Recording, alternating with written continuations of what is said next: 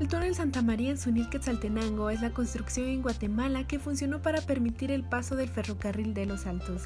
El túnel fue construido por privados de libertad entre 1925 y 1927. Su construcción se realizó sin ningún tipo de maquinaria moderna, únicamente se usó dinamita para atravesar el enorme cerro de roca. Finalmente, el túnel de Santa María de Jesús se inauguró en el año 1930 en el kilómetro 280 de la ruta entre Quetzaltenango y Retaluleu, con una extensión de 227 metros. Esta construcción de un solo carril permitió el paso del ferrocarril de los Altos hasta 1933.